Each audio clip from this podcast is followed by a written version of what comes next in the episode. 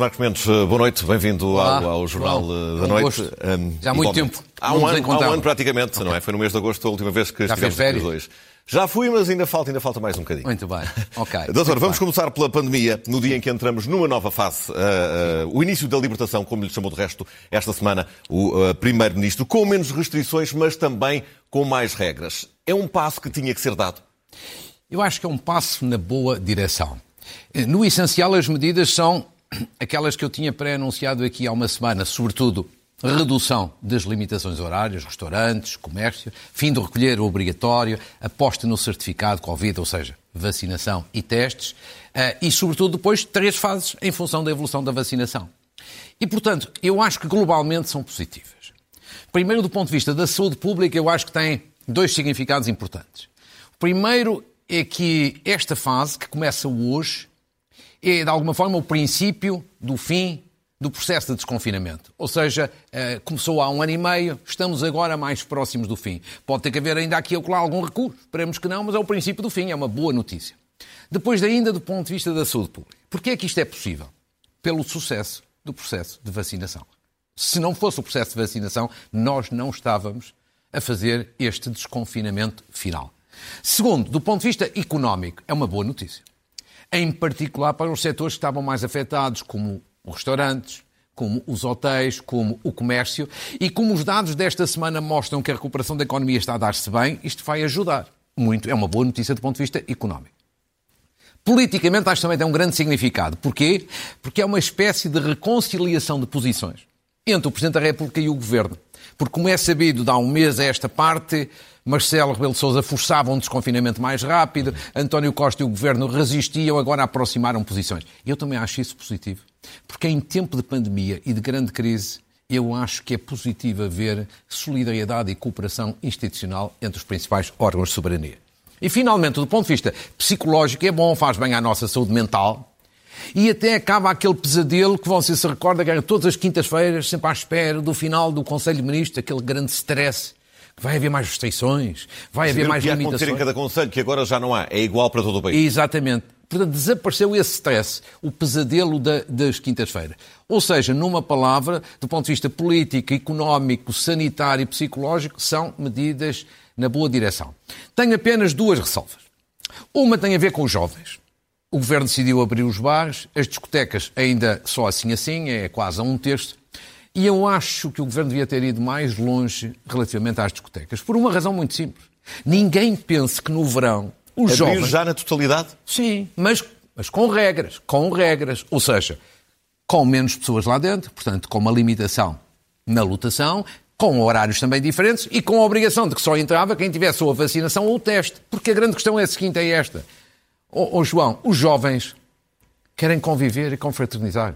Ou fazem em recintos que estão controlados sanitariamente, ou fazem na rua de forma selvagem. E, portanto, eu acho Já que é vimos é... que isso tem dado mau resultado. Eu acho que é preferível definir regras, ainda que sejam limitadas, evidentemente, do que proibir sem mais. E, portanto, aqui acho que o Governo não andou bem. A outra parte é dos idosos, idosos nos lares. O Primeiro-Ministro, ao apresentar estas notícias, não falou dos idosos. É certo que há orientações no sentido de já haver visitas e saídas, mas eu tenho informações permanentemente que me chegam de que há muitos lares ainda que não estão a cumprir essas orientações e que estão a tratar os idosos não tanto como pessoas, mas quase como mercadoria. Chamo aqui a atenção, porque os idosos são pessoas sensíveis, mas são pessoas e as suas famílias estão aqui preocupadas. Posto este, estes dois reparos, acho que globalmente estamos a evoluir na boa direção. Vamos então é, é, entrar aqui, hum, aprofundar a questão da, da vacinação, que eu já uh, referi. Sim. Portugal tem conseguido resultados bastante satisfatórios face ao momento que se atravessa. Uh, a plataforma Covid Insights diz isso mesmo uh, hoje, embora entremos numa fase em que se diz também que há menos vacinas. E esta semana fica marcada pela decisão Sim. da Direção-Geral da Saúde claro. de não avançar com a recomendação para a vacinação de jovens entre os 12 e os 15, 15 anos. anos. Faz ou não sentido? Eu não sou especialista, como, como, como, sabe, não sou nem médico, nem especialista. A minha sensibilidade como cidadão daquilo que eu se leio, eu apontaria para uma decisão noutro sentido, ou seja, recomendar a vacinação. Mas eu não sou médico nem especialista e, portanto, tenho que, tenho que respeitar a decisão das autoridades. Posto isto, eu diria o seguinte: primeiro, era uma decisão muito difícil da parte da Diretora-Geral de Saúde. Porquê? Porque a comunidade científica, os especialistas, dividem-se. É metade-metade. Ou até, ou até um pouco mais para um lado. Há uns que acham que sim, há outros que acham que não. Portanto, era uma decisão difícil. Segundo, é uma decisão corajosa e independente da parte da diretora-geral. Porquê? Porque o poder político todo queria vacinar, dos 12 aos 15 anos, sobretudo o governo. O governo deu todos os sinais de que queria que a decisão da Direção-Geral de Saúde fosse noutro sentido. E, portanto, a Direção-Geral de Saúde tem que tomar decisões com base na ciência, e, portanto, foi uma decisão corajosa. Concordo, sou discordo, foi corajosa e foi independente. Finalmente, só há uma coisa que eu acho que a maior parte dos portugueses tem dificuldade em compreender. Quer dizer, nós somos um país unitário, mas temos uma regras no continente e uma regras diferentes na Madeira, depois não sabemos nos Açores. É certo que isto é autonomia regional a funcionar, não estou a criticar ninguém, mas alguns portugueses têm dificuldade em compreender. Posto isto, acho que devemos respeitar esta decisão e pode ser que haja novos dados no futuro na Europa que permitam alterá-la e invertê-la. E a situação que está a acontecer na Madeira pode servir também, uh, de Sim. alguma forma, como um, um exemplo, se as coisas correrem bem a seguir? Pode, claro que pode. A Madeira decidiu em função dos seus critérios, tem esse, tem esse direito. Os dados que se conhecem é que a população até está satisfeita. Esperemos que corra bem e, correndo bem, até pode ser, de hoje à manhã, um sinal para o continente. Agora, quanto ao processo de vacinação, eu acho que as coisas estão globalmente bem. Preparei aqui algum, alguns quadros e alguns gráficos eh, em três perspectivas. Primeiro, uma má notícia, comecemos pela má notícia, depois uma boa notícia, depois algumas excelentes notícias. Vamos primeiro ver a má notícia. Vamos começar pela má. A má notícia é a vacinação no mundo. Como se vê neste gráfico que está a surgir na imagem, União Europeia e Estados Unidos, as duas colunas da direita, estão francamente bem, com um estado de vacinação bastante avançado. E a União Europeia até recuperado, recuperou em relação aos Estados Unidos. Depois temos o Brasil, a China, a Austrália, a Índia e a Rússia, que eu diria que estão assim assim. Estamos a falar de países dos mais populosos do mundo. Uhum. E depois temos ali um problema que esta é que é a grande má notícia. O continente africano. A África tem apenas 4% de vacinados. Temos um problema sério em África. Porquê? Porque enquanto os países pobres não vacinarem em grande quantidade, não acaba a pandemia. Enquanto não acabar a pandemia, há o risco de novas variantes. Havendo novas variantes, há o risco das vacinas não serem suficientemente resistentes. Portanto, é importante ajudar os mas países mais pobres. Vacinas. Pois, mas os países ricos têm que solidariamente ajudar os países mais pobres. Esta é uma regra da civilização. A boa notícia é a Europa e Portugal dentro da União Europeia. Como se vê neste gráfico, que já vai surgir na imagem, Portugal está em quinto lugar. Portanto, francamente bem, com 60, 68%. A União Europeia com 59%, portanto estamos em quinto lugar, acima da média europeia, estamos na boa direção. Agora vamos a algumas excelentes notícias, sobretudo estas duas próximas, uhum. que são dois quadros que eu nunca apresentei aqui, e que é a relação entre os óbitos e a vacinação. A vacinação evita óbitos ou não evita óbitos? São dados oficiais da Direção-Geral de Saúde. Eu limitei-me a trabalhá-lo. E vejamos bem, de, de janeiro até junho, pessoas com mais de 80 anos. Das pessoas infectadas com Covid com mais de 80 anos neste período, janeiro, julho, morreram 35%. O que é que é 35%? É o somatório daquelas porcentagens que estão nas três bolas. Pois bem, destes 35 que morreram, vejamos a coluna da esquerda. Só, só morreram pessoas com mais de 80 anos de 5,1%. Com a vacinação Ou, completa. Com a vacinação completa. Ou seja, morrer, e vejamos a coluna da direita, sem vacinação, 17%. Ou seja, a vacinação reduz o risco de morte pelo menos em três vezes. Morreram três vezes mais pessoas que não estavam vacinadas do que aqueles que estavam vacinados. Isto olhando só para esta faixa etária acima dos, dos 80 anos. O que, sim, exatamente, mas já vamos a outra faixa etária. O que significa que a vacinação tem resultado. Evita óbitos. Agora vamos ver noutra faixa etária. Uhum. A faixa etária, por exemplo, entre os 50 e os 65 anos. A, a lógica é a mesma. Dos infectados com Covid durante este período, de janeiro a julho, nas pessoas entre 50 e 65 anos morreram 1,2%. O somatório daquelas três porcentagens que ali estão. Agora vejamos, só que morreram muito mais não vacinados, ou seja, a coluna da direita, do que aqueles que estavam vacinados. Seis vezes mais. Seis vezes mais, exatamente. O que mostra o quê, João? Aqui chegados o seguinte: a vacina não protege a 100%. Claro que não, isso já toda a gente sabia. Mas tem uma proteção enorme. E tem uma proteção enorme, sobretudo naqueles casos das pessoas mais idosas, portanto, que são muito mais vulneráveis. Logo, A solução é vacinar, vacinar, vacinar, não ter grande hesitação. E agora, outra boa notícia, que é o ritmo da vacinação. São dados de hoje, hoje mesmo. Portanto, estão aqui fresquinhos. Doses administradas, 12 milhões, 2. Pessoas com pelo menos já uma dose tomada, já vai em 68%. E depois, com vacinação completa, já são 56,5% dos portugueses. Ou seja, continuamos num excelente ritmo. E agora, pensando no mês de agosto que, começou, que começa hoje, como é que vai ser o mês de agosto? Vamos ver aqui dois dados. Aquele em que se diz que há menos vacinas, não é? Há menos vacinas, mas eu julgo que o Almirante Gouveia Melo está a fazer uma belíssima gestão e os números que aí estão desta previsão são previsões da Task Force, não são minhas, são oficiais, são muito positivas. Ou seja, a ideia é chegar ao dia 15 de agosto com 76% com pelo menos uma dose, coluna ali da esquerda, 66% com a vacinação completa e depois daqui a um mês, 85% já com uma dose e 68% já com a vacinação completa. Ou seja, eu diria numa palavra, comparado com o mundo e comparado com a Europa, nós vamos melhor, claramente melhor. As vacinas são um instrumento essencial. Os números que apresentei não mentem e o trabalho que está a ser feito de vacinação, da Task Force da Vacinação, só merece o nosso cumprimento. E se esta previsão se cumprir, em setembro atingimos a tal imunidade de grupo que há muito tempo anda. Se for exatamente em setembro, será ali pelo princípio de outubro, portanto estamos muito próximos. Lá está. É o princípio do fim deste confinamento que é já um pesadelo, é uma, fadiga, uma fadiga pandémica brutal. Fechamos então aqui o capítulo da pandemia e vamos eh, entrar Sim, em outros assuntos. Há muito anda a falar numa eventual remodelação uh, do Governo. E hoje traz-nos aqui um exercício. Eu começo já por perguntar-lhe se isto quer Sim. dizer que essa remodelação pode estar para breve. Repare, eu não faço ideia quando é que vai ocorrer remodelação. Pode ser este mês de agosto, pode ser no mês de setembro, pode ser no mês de outubro, a seguir às eleições autárquicas. Nem eu sei e acho que ninguém sabe. Segundo, também acho que ninguém sabe, eu não sei e acho que ninguém sabe quem é que vai sair e muito menos quem é que vai entrar. Mas eu acho que há um exercício de, que já não é de informação, nem é de opinião, que é de previsão. Previsão. Quem é que pode vir a sair? E a este respeito, porque há muitas sondagens, há muita especulação. Vai sair este, vai sair aquele. E eu acho que há aqui quatro grupos. Digamos assim, há um grupo, chamemos-lhe assim, de ministros intocáveis. A ministra da Presidência, o ministro das Finanças, o ministro da Economia, do Ambiente, da Coesão Territorial. São ministros que não há discussão, que, que vão manter-se no governo. Agora, depois há três outros grupos.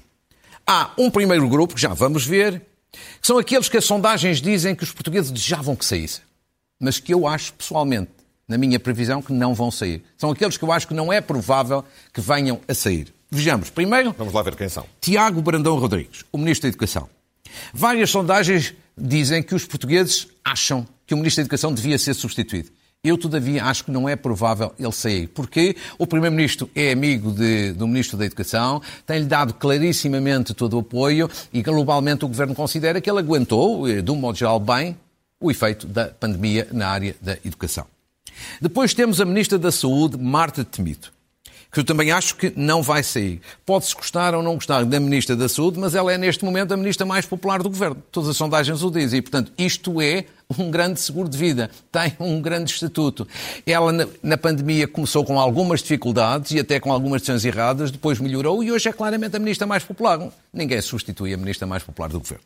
Depois, Ana Mendes Godinho, que também é muito apontada em muitos estudos e sondagens e inquéritos como, como, como o índice sair. Eu também acho que não vai sair. Ela teve no início dificuldade em adaptar-se à pasta, àquela função. Ela vinha de outras áreas. Melhorou claramente nos últimos tempos. Ainda esta semana liderou um acordo importante em sede de concertação social. O Primeiro-Ministro tem por ela uma grande estima e admiração. Apoia, não parece que saia. Depois, em quarto lugar, Pedro Nuno Santos. Sobretudo por causa da tapa. Há pessoas que dizem que ele pode sair ou deve sair. Embora nas sondagens são poucos os portugueses que apontam para a saída dele. Eu diria que este é, ministro é impossível sair. Tem um estatuto político invulgar. Ele é, vai ser provavelmente o sucessor de António Costa na liderança do Partido Socialista. Ora, uma pessoa que tem este estatuto é intocável. Só sai do governo se ele próprio quiser pelo seu pé e ele manifestamente não quer, portanto, estará de pé cal. E finalmente Alexandra Leitão, que é Ministra da Modernização Administrativa. Uma pessoa competente, uma pessoa inteligente, tem tido alguma dificuldade de se adaptar àquela função. Ela antes vinha da área da educação, mas tem um apoio claro do Primeiro-Ministro. O Primeiro-Ministro tem uma grande apreciação, digamos assim, como é público e notório por esta Ministra. Portanto, eu acho que não, não sairá, mas pode eventualmente, no caso dela, acontecer isto. Pode mudar de pasta. Uhum. Está nesta pasta, modernização administrativa, pode passar para outra pasta. Não sei, veremos. Vamos São estas as minhas previsões em relação àqueles que eu acho que, apesar de falados... São contestados, mas à partida não sairão. Não sairão. E nos outros grupos, Luís Agora vamos ver o grupo daqueles que eu acho, são quatro, que eu acho que é provável que venham a sair. À cabeça, o Ministro da Administração Interna, Eduardo Cabrita que do meu ponto de vista, já o disse aqui, já devia ter saído há bastante tempo. Portanto, eu acho que a saída deste Ministro é inevitável, porque em boa verdade não há remodelação sem a saída do Ministro da Administração Interna. Seria uma remodelação pífia. Depois, a Ministra da Justiça, Francisca Van Dunen, ela já esteve para sair no início do governo, por sua vontade, por sua iniciativa. O Primeiro-Ministro segurou-a. Eu admito que saia agora por algum desgaste que tem tido e também por vontade própria. E depois, Graça Fonseca, em terceiro lugar, a Ministra da Cultura, que tem oscilado uma ou outra boa medida e, algumas, e alguns disparates, é muito contestada no, no setor e, portanto, apesar da amizade com o Primeiro-Ministro, não sei se será fácil aguentar no governo. E, finalmente, Manuel Leitor, Ministro do Ensino Superior, Ciência e Ensino Superior, uma pessoa tecnicamente competente, mas que tem sido uma inexistência política e muito provavelmente não resistirá a esta remodelação. Aqui tem aqueles quatro que eu acho que podem sair. E finalmente temos aqui um quadro de três ministros em relação aos quais eu acho que há dúvidas. Dúvidas. Desde logo, ou pelo menos dúvidas nas minhas previsões. Primeiro, Augusto Santos Silva, o Ministro dos Estrangeiros. Não é que seja um mau ministro, bem pelo contrário, é um bom ministro. Mas ele já manifestou várias vezes vontade de sair. Portanto, se sair, é por sua vontade. Porque por vontade e por iniciativa do Primeiro-Ministro, ele manter-se-ia no governo sempre. E se sair, vai ser uma perda indiscutível para o governo face ao seu peso e à sua competência política. Depois, Serrão Santos, que é o ministro do Mar. O país praticamente não o conhecia há dois anos. E dois anos depois continua sem o conhecer apesar de toda a gente reconhecer que é tecnicamente uma pessoa eh, competente, mas é aqui de facto um grande ponto de interrogação. E finalmente, a Ministra da Agricultura, Maria do Céu Antunes. Há dois anos ela não foi a primeira escolha para a agricultura. Não foi.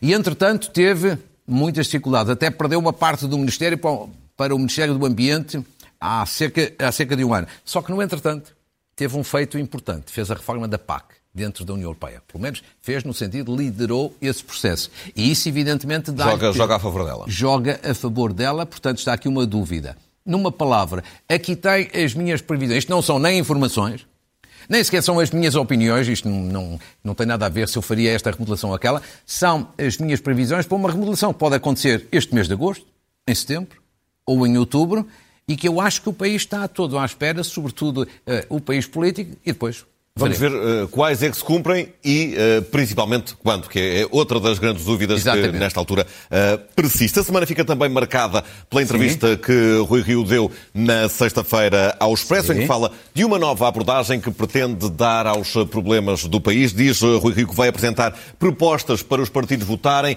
em vez de disponibilizar para fazer reformas, como diz que tem feito até Sim. aqui. Isto pode ser bom ou mau para o PSD? Repare, eh, eu acho em primeiro lugar, globalmente, a entrevista de Rui Rio é uma entrevista curiosa e até interessante. Sobretudo em dois pontos. O primeiro é esse que, que você refere. Rui Rio dá um sinal claro nesta entrevista ao Expresso de que quer mudar de estratégia. Primeira coisa, não é muito normal Rui Rio estar a mudar de estratégia. É conhecido, ele é conhecido um pouco mais pela sua teimosia. E, portanto, o que ele diz basicamente é o seguinte: vamos entrar numa nova fase, e eu agora vou privilegiar as diferenças com o Partido Socialista. E eu diria, se ele fizer isso, eu acho que é positivo. Porquê que é positivo? Porque, como tenho vindo aqui a dizer várias vezes, o país precisa ter um bom governo, mas também precisa ter uma boa oposição. E precisa ter uma alternativa. E neste momento não vê uma alternativa. E para ter uma alternativa é preciso que os portugueses percebam em que é que o PSD é diferente do Partido Socialista. Ou seja, é preciso apresentar causas diferentes, políticas diferentes, soluções diferentes em várias áreas. E ele diz que vai fazer isso. Há quem diga, ah, ele já devia ter feito há mais tempo. Levou quatro anos a perceber que o Partido Socialista não quer fazer reformas. Não me interessa agora essa crítica. Acho que se ele avançar nesta direção é positivo. Agora, um dos temas que ele coloca já no início, para início de conversa, em matéria de estabelecer diferenças com o PS, não me parece ser um bom exemplo, que é a revisão da Constituição. Porquê é que não parece um bom exemplo? Primeiro, porque nesta altura do campeonato, ou seja, nesta altura que o país vive, as pessoas estão sobretudo preocupadas com o quê? Com o seu emprego, com o seu poder de compra, com o crescimento da economia. Quer dizer, as pessoas não vivem de revisão constitucional, não comem revisão constitucional, não ligam à revisão constitucional. E, e, depois, porque revisão constitucional só se faz em convergência com o Partido Socialista. Se Rui Rio quer fazer diferenças, não é, não é com soluções de convergência que vai acentuar essas diferenças. Mas veremos. O outro ponto curioso da entrevista é que Rui Rio quebra um tabu. E qual é o tabu? É o tabu da sua saída da liderança. Ou seja, na mesa esta parte anda muito boa gente dentro do PST, apoiantes de Rui Rio até, e adversários de Rui Rio a dizer ah, ele a seguir às eleições autárquicas, aconteça o que acontecer, vai sair pelo seu pé. Mas vai ele aqui diz que tem condições para ser Primeiro-Ministro. Exatamente. E por isso é que eu digo que ele quebrou o tabu e disse não, eu não vou sair. Por outras palavras, ele diz não vai sair, suceda o que suceder nas autárquicas, até porque não lhe vou correr mal, não lhe vou correr mal ao contrário de quase toda a gente pensa, e e eu acho que ele não vai sair, diz eu quero ser Primeiro-Ministro, eu quero ir a jogo, e até diz que não terá nenhum adversário forte, nenhuma alternativa forte num próximo Congresso. Mas, mas, mas ele aí, em janeiro, enfrenta eleições Sim. internas. Exatamente. Quem, mas é, ele diz... quem é que pode disputar a liderança com ele?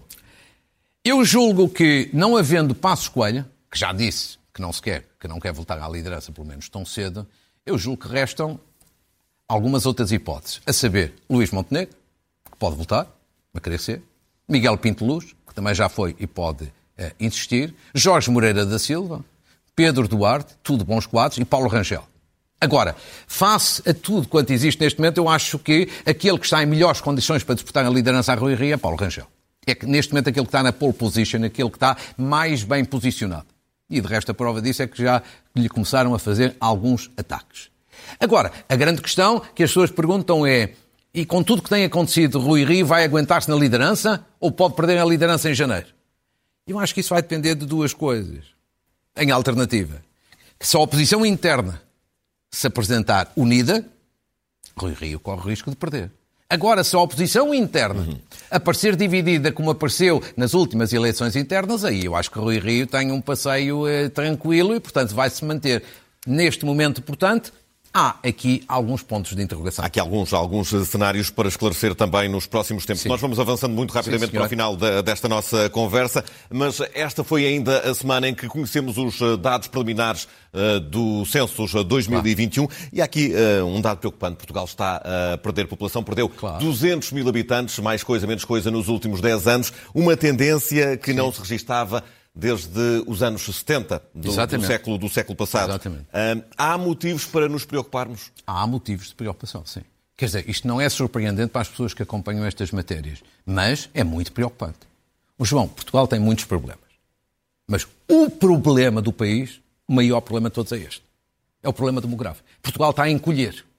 E se esta tendência não se inverte, já há especialistas e organizações internacionais que apontam que Portugal, daqui a 40 anos, pode ter 8 milhões de pessoas. Isto seria uma coisa brutal. Portanto, o país está a encolher. E, portanto, isto é preocupante porque é um desastre demográfico, é um desastre económico, é um desastre para a segurança social. Veja bem, desta forma, como é que vão ser pagas as pensões de reforma dos jovens que hoje estão a entrar no mercado de trabalho? Não vai haver dinheiro para pensões de reforma daqui a uns anos. E é um problema também, é um desastre também do ponto de vista anímico. Isto afeta a autoestima nacional. É o país país é encolher. E, portanto, eu acho que este problema é seríssimo. E acho que justificava, deixe-me aqui dizer, justificava um acordo nacional. Um acordo nacional no sentido da promoção do crescimento da população e da natalidade. E acho que esse acordo devia ser, a questão é tão séria, tão séria, tão séria, devia ser impulsionado e liderado pelo Presidente da República. Devia envolver o Governo, naturalmente os partidos políticos, e não apenas PS e PSD, os partidos políticos, os municípios, que são aqui fundamentais, e os parceiros sociais. Porquê? Porque vão ser para inverter isto, significa que têm que tomar medidas durante vários anos, o que significa que passam pelo caminho vários governos e várias legislaturas. Portanto, tem que ser um acordo global Mas há vários que anos. há condições para que isso aconteça? Acho que sim. Desde que haja vontade. Porque este é o problema dos problemas. Mais ainda. Porque você tem que ter aqui um pacote de medidas globais Dou-lhe aqui alguns exemplos. Não podem ser medidas pontuais, casuísticas, que hoje em dia existem, depois alteram-se, depois eh, voltam-se a provar, depois voltam-se atrás. Dou-lhe aqui alguns exemplos. É preciso ter uma política arrojada de atração de imigração qualificada, de imigrantes uhum. qualificados. Porque a população não vai aumentar, a população interna assim com facilidade em termos de nascimentos. Você precisa ter uma política de habitação diferente. Uma família jovem, se não tiver habitação a rendas acessíveis, não constitui família. Você tem que ter uma política de apoio à infância. Olha, creches, jardins de infância, infantários. Hoje em dia, uma criança, sejamos francos, uma criança, um pai, um pai e uma mãe, um casal, tem uma criança até aos 3 anos. Onde é que a criança fica?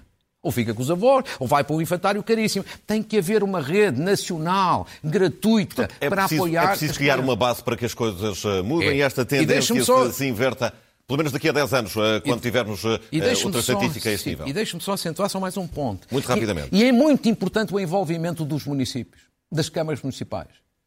Porque os autarcas cada vez são mais importantes como agentes de criação de riqueza, de atração de investimento e de emprego. Veja o caso de Braga. Braga é um caso que devemos saudar. O Conselho de Braga, o município de Braga, a Câmara de Braga, porque neste censo é apontado por todos como exemplo, subiu de população. E porquê em grande medida? Porque Braga inovou, porque Braga investiu, atraiu grande imigração, sobretudo oriunda Portanto, do Brasil, e cresceu. Pode ser um bom, é um ponto, pode ser um bom ponto de comparação e servir de exemplo é um para, o resto, para, o resto, do país. É um bom barómetro. Este é o problema mais sério que temos pela frente, que é estrutural e é estratégico, e aqui tem a ver com o declínio do país ou com o invertermos esta tendência para a decadência. E esperemos que isso venha a acontecer, eh, essa inversão de tendência. E notas finais? Muito rápido. Primeiro, uma homenagem a Olga Prates e Pedro Tamen, uma pianista e um poeta de grande, de grande prestígio que nos deixaram esta semana. Depois, uma saudação ao Sporting Clube de Portugal, porque, ganhando ontem a Supertaça, entrou com o pé direito nesta, nesta nova época desportiva. Terceiro, uma saudação, Jogos Olímpicos, uma saudação a Jorge Fonseca e a Patrícia Mamona.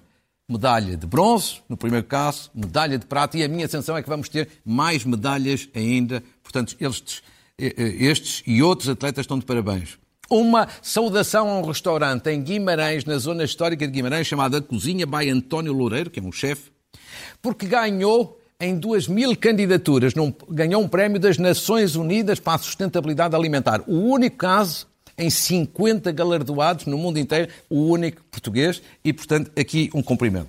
E se me permite, João, a concluir, eu acho que você vai concordar e subscrever uma palavra, aqui um abraço muito especial para a nossa querida Clara de Souza, que neste momento as pessoas não saberão, mas está a viver momentos muito difíceis, porque faleceu o seu pai ontem, e ela é muito ligada ao pai, como, como é natural, eh, e portanto aqui um abraço muito especial e uma palavra de solidariedade e de força, eu sei muito bem eu sei muito bem as dificuldades neste momento, porque ainda passei recentemente por elas. Aqui um beijinho de grande força para a nossa querida Clara de Souza. Um abraço seu e também de todos os uh, colegas e amigos que gostam muito da Clara. João, Nós voltamos foi um a gosto. falar para a semana. Foi um gosto, como sempre. Foi um gosto. E para a semana cá estaremos. Luís Marcos Mendes, boa noite. Muito, muito obrigado.